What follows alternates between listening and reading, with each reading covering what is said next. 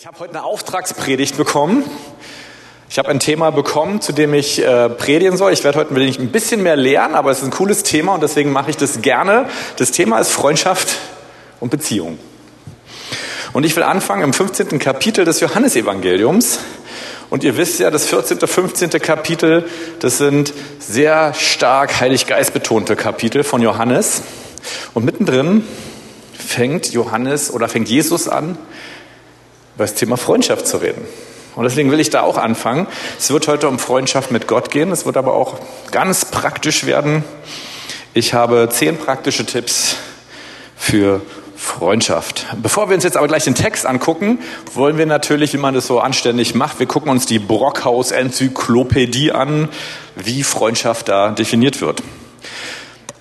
Sie ist eine Form sozialer Beziehung zwischen zwei oder mehreren Partnern, die durch gegenseitige Anziehung und persönlichkeitsbezogene Vertrautheit und durch Achtung bestimmt ist. Und Hilfs- und Opferbereitschaft und freiwillige Verantwortung für den anderen einschließen kann, im Unterschied zu zweckbedingten partnerschaftlichen Bedingungen. Den letzten Satz finde ich ziemlich cool. Und jetzt schauen wir uns die Definition von Jesus an im Johannes 15, die Verse 12 bis 15. Das ist mein Gebot, dass ihr einander liebt, gleich wie ich euch geliebt habe. Und das ist schon mal ganz cool.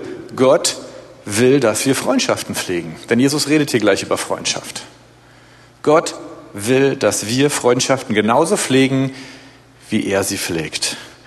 Und zwar so, wie es eben von ihm gelernt haben. Größere Liebe hat niemand als die, dass einer sein Leben lässt für seine Freunde. Und hier geht es um das, was wir vom, vom, vom Herrn Brockhaus schon gelernt haben. Jesus hat uns auch mit seiner Opferbereitschaft ein Beispiel hinterlassen. Freundschaft heißt, dass wir gerne Opfer bringen und Jesus ist deswegen unser größter Freund, weil er in seiner freundschaftlichen Liebe zu uns das größte Opfer gebracht hat, was ein Mensch nur für einen anderen bringen kann. Das ist cool. Ihr seid meine Freunde, wenn ihr tut, was ich, was immer ich euch gebiete. Und das ist so ein Satz, da habe ich früher gedacht, Mensch Jesus, ich dachte, Freundschaft ist so voll zwecklos, selbstlos. Und jetzt fährst du hier mit einer fetten Bedingung auf. Aber eigentlich macht Jesus hier was ziemlich Cooles. Nämlich, er nennt uns die Bedingung für seine Freundschaft. Es ist unsere freiwillige Entscheidung, nämlich unsere Freundschaft zu Jesus zu erwidern. Sie ist freiwillig. Aber es ist eine Bedingung dran geknüpft. Und was hier so ganz wichtig ist, es geht nicht darum, dass Jesus unser Freund ist, weil wir einen Retter brauchen. Es geht nicht darum, dass Jesus unser Freund wird, weil, weil es cool ist, einen großen, starken Freund zu haben, der uns vor allem Bösen beschützen kann. Ja, so wie auf dem Schulhof, wenn man einen Freund hatte in der sechsten Klasse und selbst noch in der zweiten war.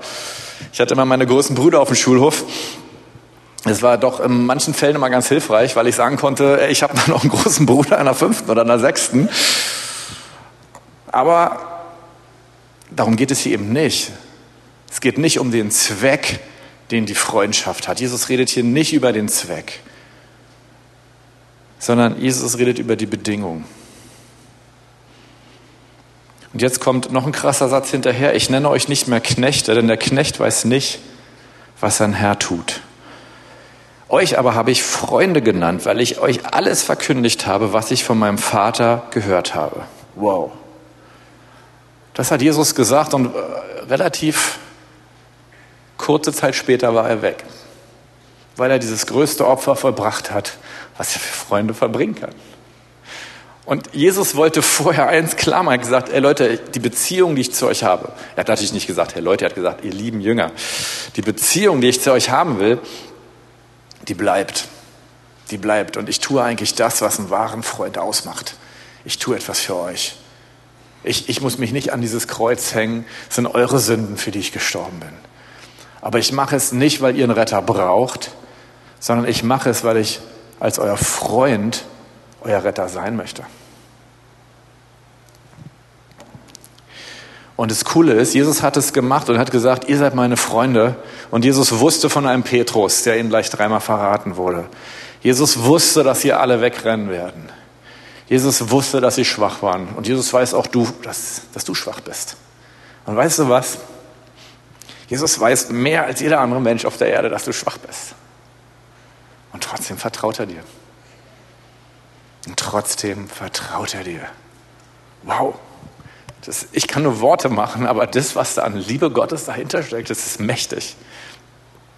Es geht im ganzen Universum, in der ganzen Bibel, im ganzen Heilsplan Gottes, es geht in deinem Leben nicht um Erfolg.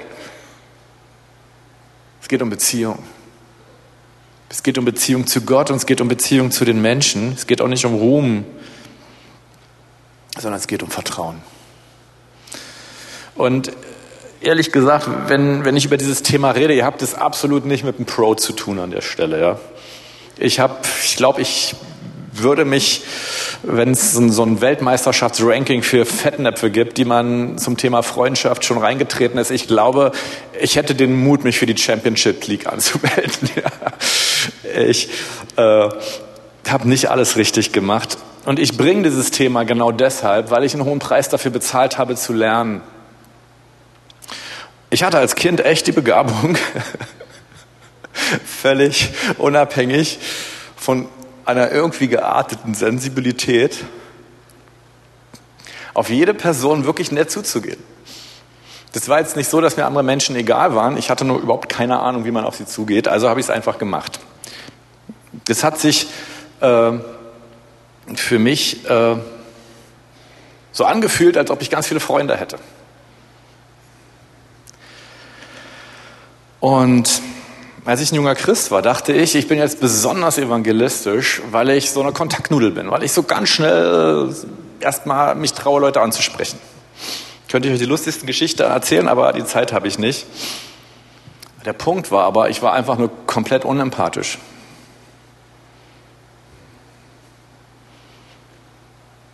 Ich habe gar nicht gewusst, was Freundschaft ist. Aber eine Sache kann ich sagen, Gemeinde ist der Ort, wo ich lernen durfte, was, was Freundschaft heißt. Gemeinde war der Ort, wo ich gelernt habe, was Freundschaft heißt. Ich hatte tolle Arbeitskollegen, aber Gemeinde war der Ort, wo liebe Menschen mir das beigebracht haben. Und auch Gemeinde ist nicht Zweckbeziehung um des Evangeliums willen.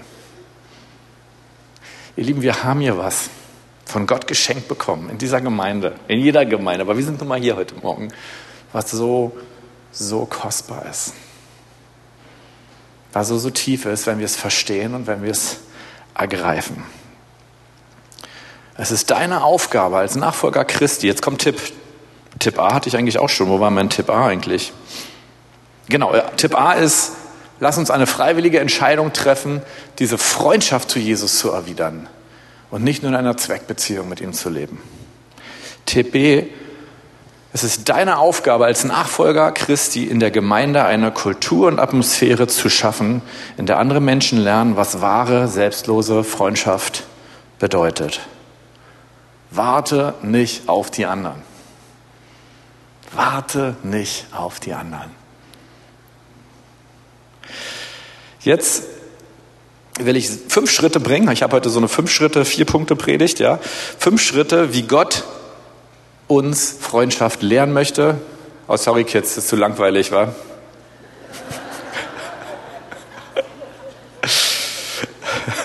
Haben Sie gar nicht gehört. Fünf Schritte, wie Gott es uns lehrt. Fünf Schritte, wie Gott es mich gelehrt hat. Der Heilige Geist ist der, der uns als Freund Jesus offenbart, weil er uns liebt. Und hier ist eine kleine tricky Stelle, die keiner seit Jahren so versucht, immer wieder auch zu bringen wie Wolfert. Und es ist ehrlich gesagt für mich persönlich jetzt auch der, der diepeste Punkt meiner Predigt schon. Wir lesen in der Bibel ja wirklich nicht viel über den Heiligen Geist. Das ist euch bestimmt schon mal aufgefallen. Wir lesen viel mehr über Jesus. Warum? Weil der Heilige Geist uns ganz schnell nimmt, wenn wir mit ihm zusammen sind und uns zu Jesus führt. Aber die Bibel sagt, dass der Heilige Geist ein eifersüchtiges Verlangen hat nach uns. Und wir können ganz schnell den Fehler machen, dass weil der Heilige Geist uns nimmt und in seiner selbstlosen Liebe zu Jesus führt, dass wir nur eine Zweckbeziehung zum Heiligen Geist pflegen.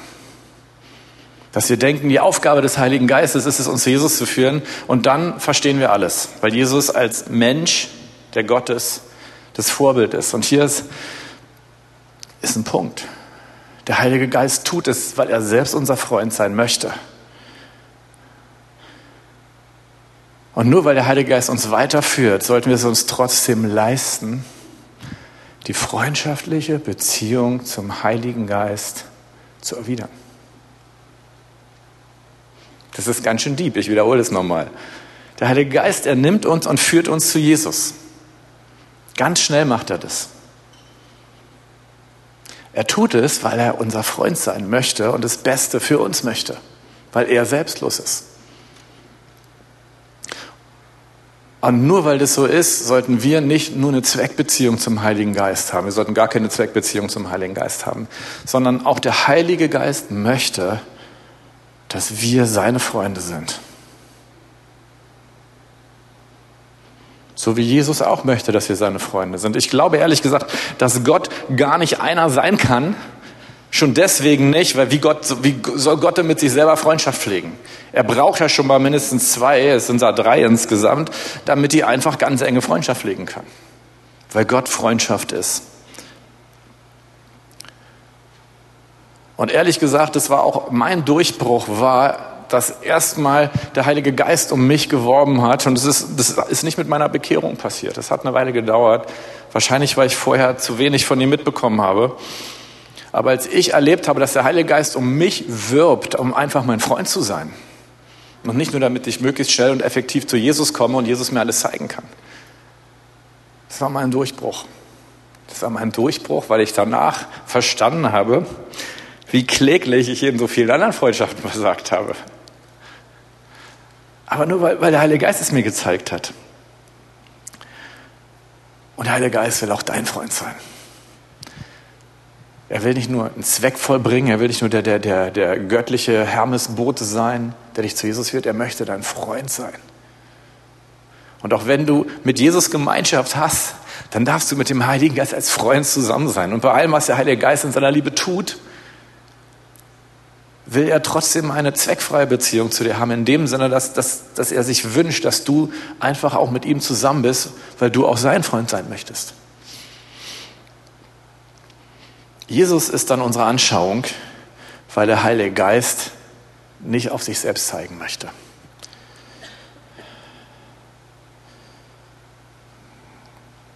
Erster Korinther 11, Vers 1.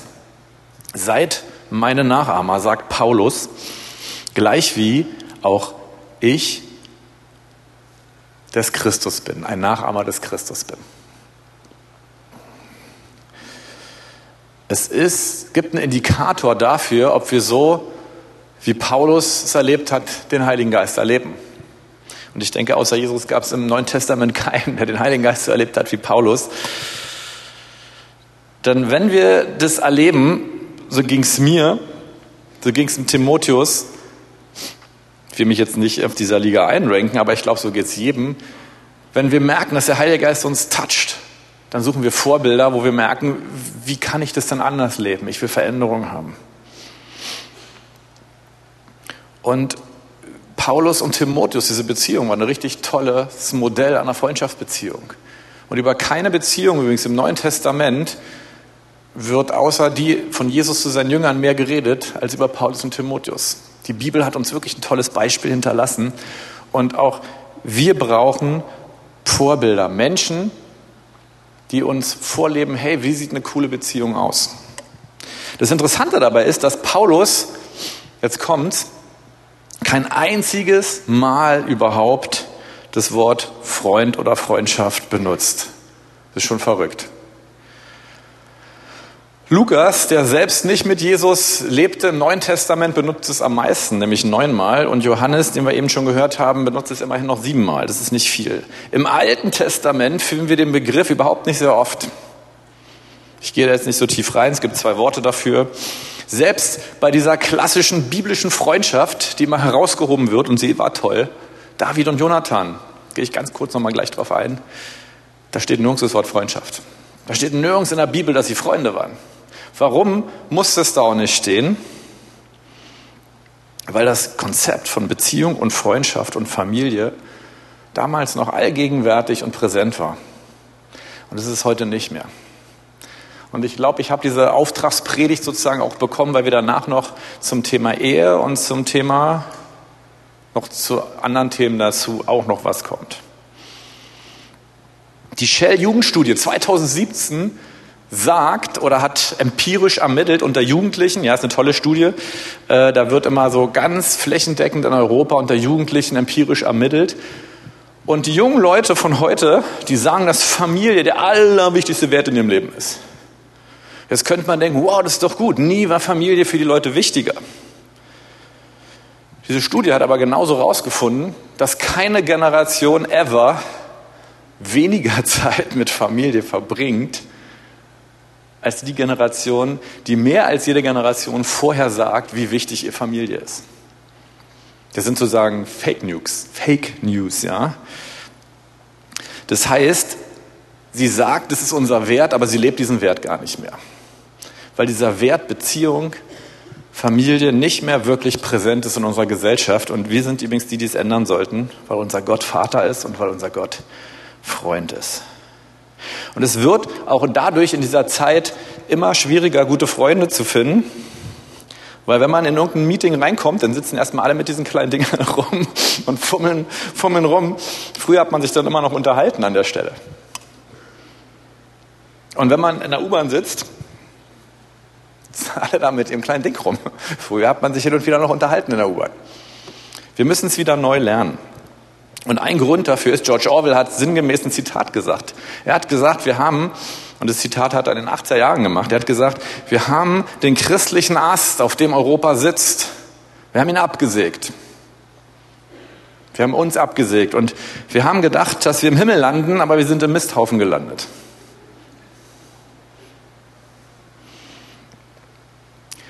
Es ist nicht, reicht nicht nur zu sagen, dass es uns wichtig ist, ja. Und es reicht auch nicht, wenn du bei Facebook, ja, die jungen Leute sind ja gar nicht mehr bei Facebook, äh, ich auch nicht mehr wirklich.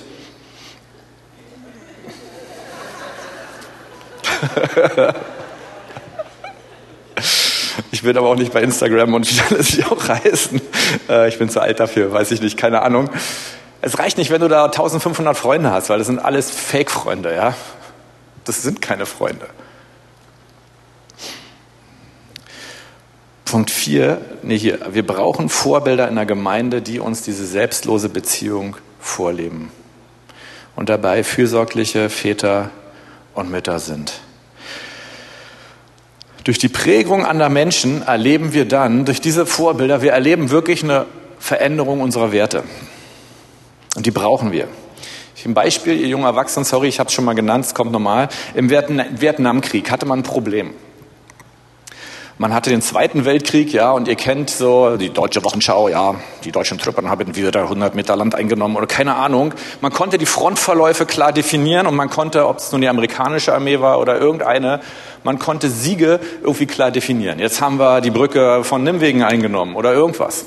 Im Vietnamkrieg funktionierte das alles nicht mehr weil das war ein Guerillakampf. Der Vietcong ist aus dem Urwald gesprungen oder aus dem Dschungel, hat die Amerikaner angegriffen, ist wieder verschwunden und es gab nicht mehr diese Erfolgsberichte.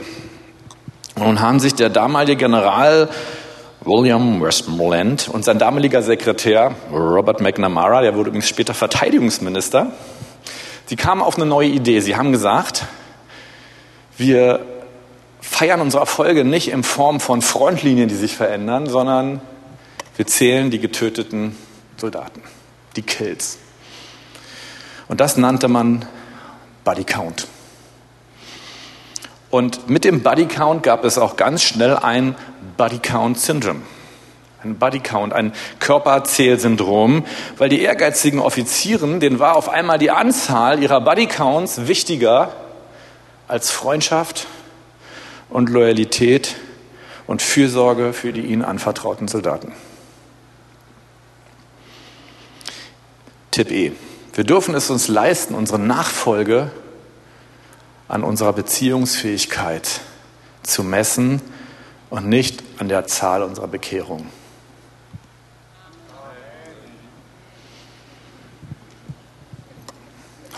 Ich bin in der richtigen Gemeinde.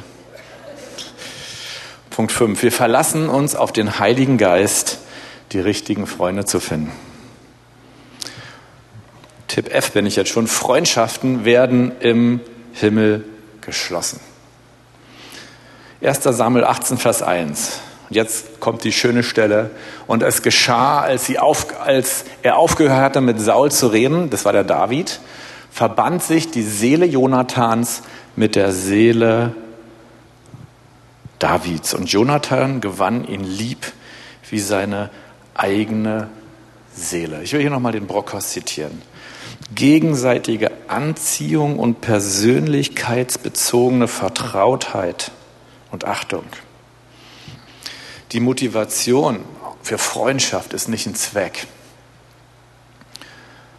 sondern der Heilige Geist will dich in Freundschaften hineinziehen. Er will sie initiieren. Und das, was eine Freundschaft ausmacht, ist nicht ein Zweck, ist nicht, dass du einen Freund brauchst, sondern es ist, dass du spürst, da ist eine andere Person, und zwischen dir und der anderen Person, da hat Gott irgendwas gemacht. Da gibt es einen himmlischen Freundschaftslink, wo du einfach merkst, der wird ausgedrückt durch Sympathie, durch Zuneigung. Dass du merkst, ich weiß nicht mal warum, aber ich, ich will die andere Person kennenlernen. Und wenn übrigens zwei unverheiratete Partner das machen, ja, gegenseitiges Geschlecht, dann kommt da irgendwann automatisch Liebe raus. Ne? Aber wir reden jetzt über Freundschaften. Freundschaft ist etwas unheimlich Emotionales. Deine Freundschaft zum Heiligen Geist ist etwas sehr Emotionales. Gegenseitige Anziehung und persönlichkeitsbezogene Vertrautheit. Und vielleicht hast du das auch gegenüber Jesus und gegenüber dem Heiligen Geist noch nicht erlebt weil für dich der Zweck im Vordergrund stand. Und du vielleicht auch irgendwo Liebe wolltest, aber Jesus wirbt im Johannes 15 darum, dass er sagt, ich, ich will eine Freundschaft, wo bei all dem, was ich für dich tue, wo es nicht darum geht, sondern wo wir, wo wir einfach Zeit zusammen genießen, die wir beide cool finden.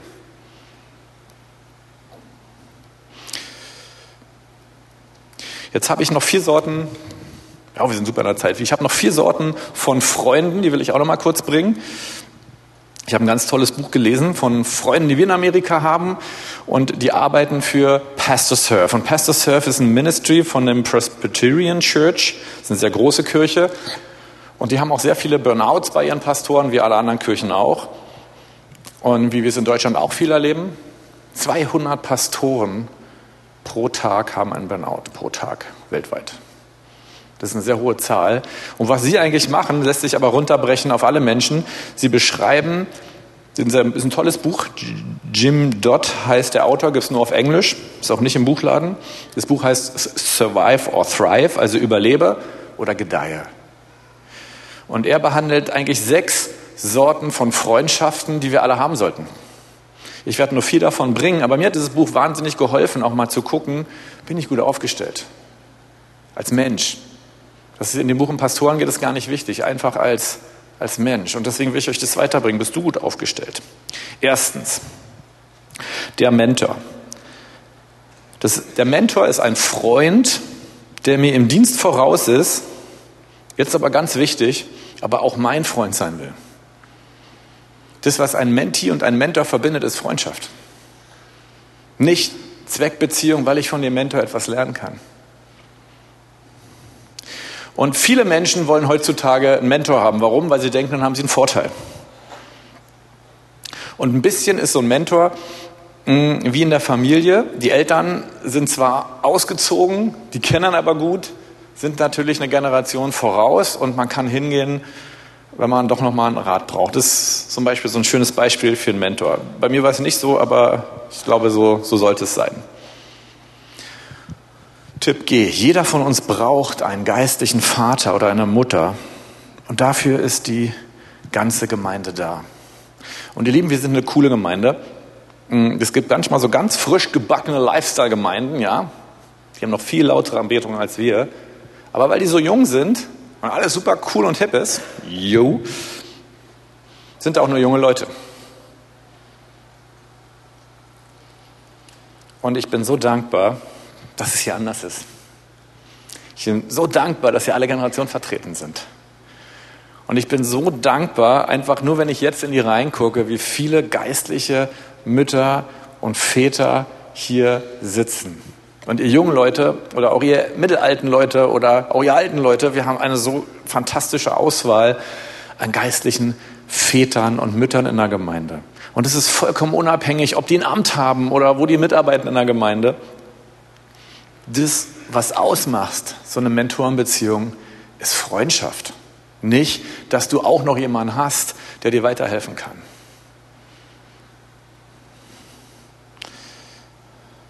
Erster Korinther 4, die Verse 14 bis 16.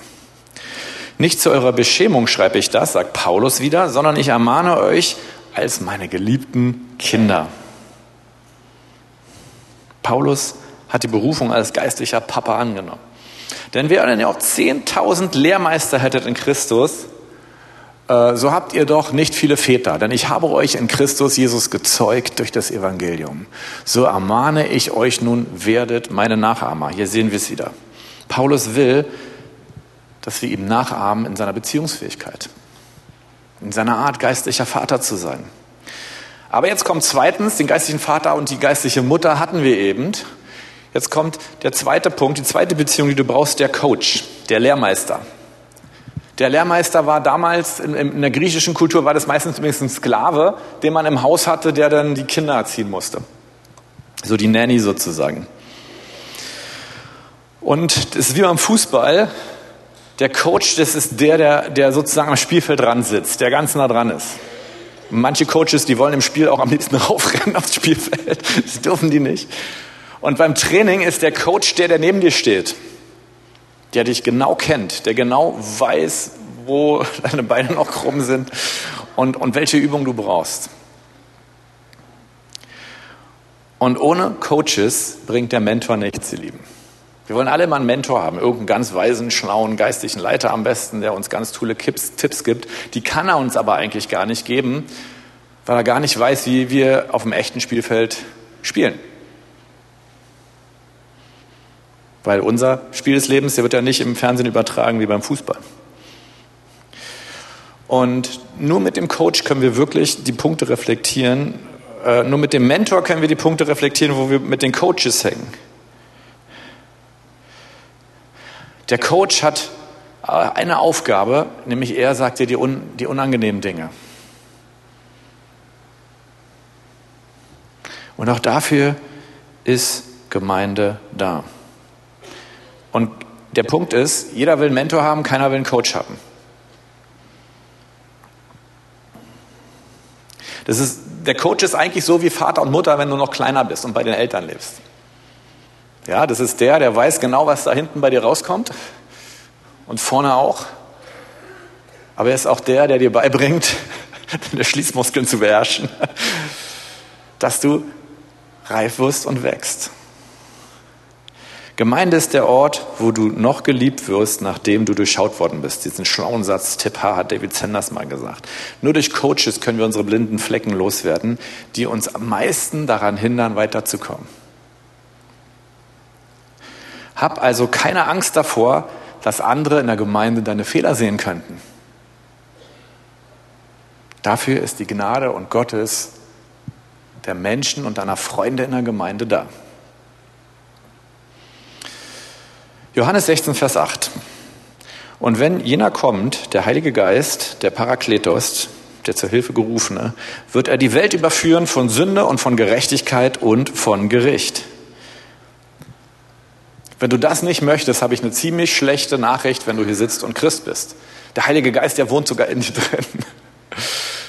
Und mindestens er, er will dich von Sünde und von Gerechtigkeit und von Gericht überzeugen. Warum?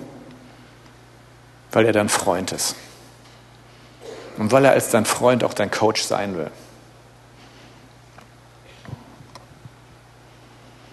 Er wird den Job sowieso machen. Also mach's den Menschen in der Gemeinde nicht so schwer mit dir. Drittens, der Kollege. Jemand, der genau wie ich im Dienst ist, mit dem man einfach austauschen kann. Ich hatte mal eine tolle frühere Kollegin im Kinderdienst. Einfach jemand, mit dem ich zusammen Kinderdienst gemacht habe. Ich habe sie später geheiratet übrigens. Ja, das ist meine Frau. Wir haben im Kinderdienst zusammen angefangen. Wir haben zusammen gedient. Kollegen sind, sind Menschen, die an der gleichen Stelle dienen, wie wir und unsere Freunde sind. Der Dienst macht das noch nicht aus, sondern dass man im Dienst merkt, oh, der ist nett. Ich habe meiner Frau auch gedacht, meinte ich, oh, die ist nett. Das, ich habe sie ja nicht geheiratet, weil sie coole Kinderdienstmitarbeiterin ist. Weil sie meine Freundin ist. Aber kennengelernt haben wir uns da. Mit Kollegen kann man oder mit Mitarbeitern kann man am besten über den Chef und die anderen Leiter meckern. Das machen wir natürlich nicht, aber warum ist es so? Weil wir am meisten unter den blinden Flecken unserer Leiter zu leiden haben als Kollegen. Deswegen ist Gebet ja in der Gemeinde so wichtig. Vielen Dank, Petra, dass du den Gebetsdienst leistest. So, und jetzt zum Schluss kommt mein güldenes Nähkästchen-Geheimnis zum Thema Freundschaft. Punkt viertens ist der Freund, der total woanders aktiv ist, aber der mich durch sein Leben inspiriert. Es gibt ein schönes Beispiel, ja, ich, ich, ich äh, jetzt nicht mehr ich, jetzt macht es Claudi. Aber wenn man dann so diese Bachelorarbeiten und die Essays der Studenten korrigieren muss, dann ehrlich gesagt, wenn eine Arbeit viele Fehler hat, ist die Korrektur wahnsinnig anstrengend. Und wenn man sich das natürlich sparen möchte, sage ich den Studenten immer gerne vorher, lass deine Arbeiten bitte durch jemanden korrigieren, der keine Ahnung von dem Thema hat, über das du gerade schreibst. Wenn du das irgendeinem Theologen gibst, irgendeinem geistig Interessierten, der liest den Inhalt, aber er liest die Fehler nicht mehr. Und so ist auch ein Freund, der total woanders aktiv ist. Es gibt zwei Sprichworte. Die kennt ihr alle. Und ich halte sie auch beide für richtig. Und die klingen erstmal total widersprüchlich. Das erste heißt, gleich und gleich gesellt sich gerne zusammen. Wir sind häufig versucht, uns Freunde zu suchen, die genauso sind wie wir selbst. Das ist auch einfach, dann ist der Unsicherheitsfaktor nicht so groß. Die haben Stärken, wo ich Stärken habe, die haben Schwächen, wo ich Schwächen habe. Das heißt, sie sehen meine Schwächen auch nicht so genau. Und das gesagt auch das Sprichwort. Man gesellt sich zwar gern zusammen, aber das sind nicht die Freunde, die du ein Leben lang haben wirst. Das habe ich erst sehr spät gemerkt. Gegensätze ziehen sich an, ist das andere Sprichwort. Tipp I. Die Menschen, die uns am meisten fremd sind oder Schwierigkeiten machen, sind es deswegen, weil sie ihre Stärken da haben, wo wir sie nicht haben und weil sie ihre Schwächen da haben, wo wir sie nicht haben. Das ist für sie meistens logischerweise dann genauso. Albert Schweitzer hat so schön gesagt, es soll ein Freund des Freundes Schwächen tragen. Das ist eine Definition von Freundschaft sogar. Und wenn wir genau hingucken, ist es das Leib Christi-Prinzip. Wir sind alle unterschiedlich, aber wir stehen alle in Beziehung zueinander. Das, das will Paulus uns erklären. 1. Korinther 12, Vers 15. Wenn der Fuß spräche, ich bin keine Hand, darum gehöre ich nicht zum Leib dazu. Gehört er deswegen nicht zum Leib? Natürlich gehört er dazu. Und das, was den Leib ja auch für dich so attraktiv macht, ja, ich habe zwei Füße, ich kann damit Fahrrad fahren. Yeah, das macht mir wahnsinnig viel Spaß. Vor allen Dingen habe ich mir jetzt ein E-Bike geholt, das macht mir noch mehr Spaß, weil jetzt wirklich auch für die anderen noch viel sportlicher. Man muss sich viel weniger anstrengen. Herrlich. Ja, aber wenn ich nur Füße hätte, hätte ich ein Problem. Weil ich spiele auch gern Klavier. Da habe ich zwei Hände für. Cool. Mit den Füßen, die können aber nicht Klavier spielen. Sind die deswegen schlechter? Nee, sie sind nur komplett anders. Und deswegen sind die klassisch die Füße die beste Ergänzung für meine Hände, weil so kann ich Klavier spielen und Fahrrad fahren. Und es geht auch wunderbar zusammen. Ich bin noch nie in der Mitte auseinandergefallen, glaubt mir. Wir können genau deswegen gute Freunde für jemand anders sein, weil wir unterschiedlich sind. Und hier will ich den großen Kreis zurückbringen zur Freundschaft mit Gott. Ist euch mal aufgefallen, dass es zwischen dir und Gott genauso ist? Gott ist Gott und du bist nicht Gott. Das ist voll die, die tiefe Einsicht, aber es ist eine gute Voraus, Voraussetzung für Freundschaft zu Gott. Gott ist stark. Bitte versuch nicht stark zu sein, sonst funktioniert die Freundschaft mit Gott nicht. Du darfst schwach sein. Gott ist stark. Er hat keine Fehler. Du hast viele Fehler. Er ist Retter. Und wir brauchen Retter. Na, passt auch. Auch Gott und du, ihr seid total unterschiedlich. Und wisst ihr was? Es gibt keine Freundschaft im Universum, die tiefer sein soll als die zwischen dir und Gott. Und das ist das Geheimnis dahinter. Und Gott hat dieses Geheimnis in, in, eingebaut in die Schöpfung. Deswegen hat er uns Menschen schwach gemacht. Er hat uns komplett unterschiedlich zu ihm gemacht. Das ist gut. Es gibt niemanden, der so ein guter Freund sein kann wie Gott, weil er so unterschiedlich ist. Und genauso gut können wir gute Freunde für andere Menschen sein. Das Schwerste dabei ist, dass auch die anderen merken, dass in der Unterschiedlichkeit der Segen liegt. Zitat aus Rambo 2. Da reitet der afghanische, hießen die Hisbollah? Ich glaube, Hisbollah hießen die auch in Afghanistan, ne? Äh, Mujahideen, danke. Hast du auch geguckt? da reitet der afghanische Mujahideen mit Rambo durch die afghanische Steppe und sie unterhalten sich. Und Rambo regt sich gerade irgendwie bei irgendjemandem auf und dann sagt dieser weise Mujahideen, ja, Gott muss verrückte Menschen lieben. Sonst hätte er nicht so viele davon gemacht. Fand ich cool. Habe ich mir gemerkt, dachte ich, wow, letztlich Rambo 2, lernen wir noch Weisheit. Der Punkt ist, wir können als Gemeinde oder Leib Christi erst eins sein, wenn wir verstehen, dass im Anderssein des anderen der totale Segen liegt.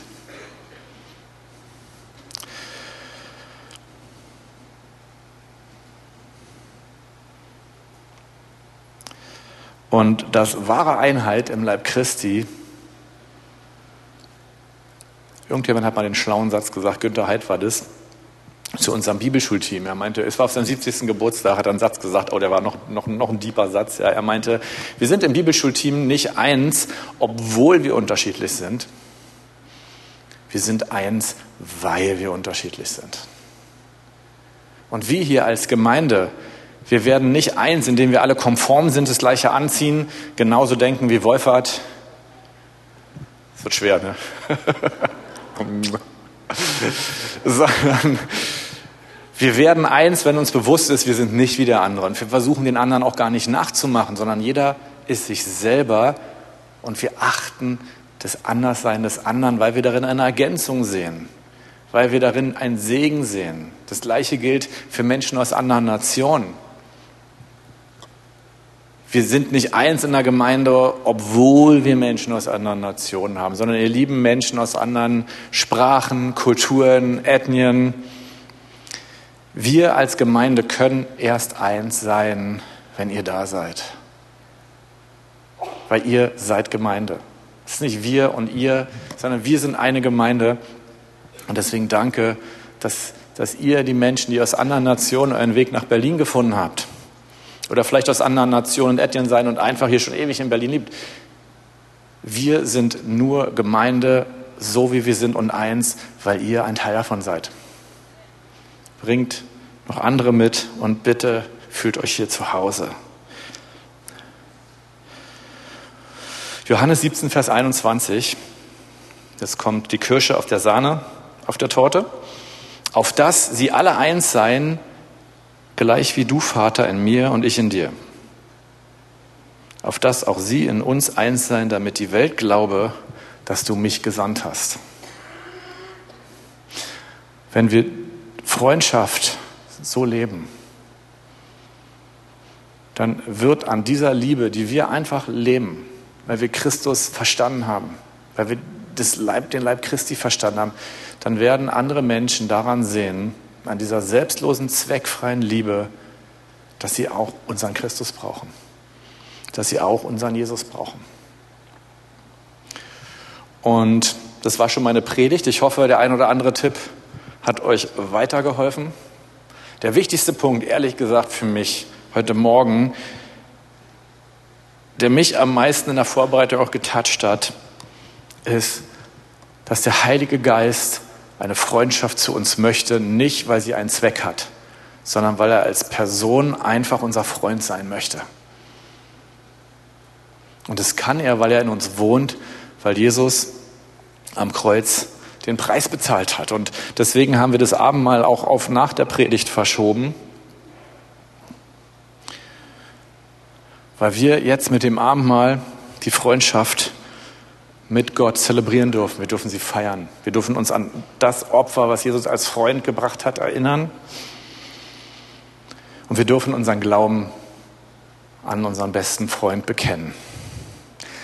Und in der Nacht, in der Jesus verraten wurde, nahm er das Brot, dankte, brach es und gab es seinen Jüngern und sprach, dies ist mein Leib, der für euch gebrochen wurde. Die Arbeit hat schon jemand für mich hier gemacht, vielen Dank.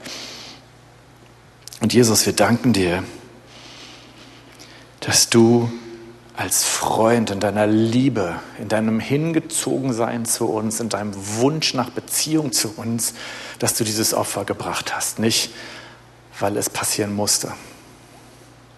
Das ist aus Liebe getan, nur aus Liebe. Und Jesus, dafür danken wir dir.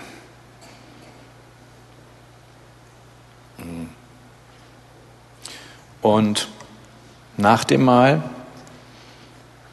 danke Jungs und Mädchen, nahm er ebenso den Kelch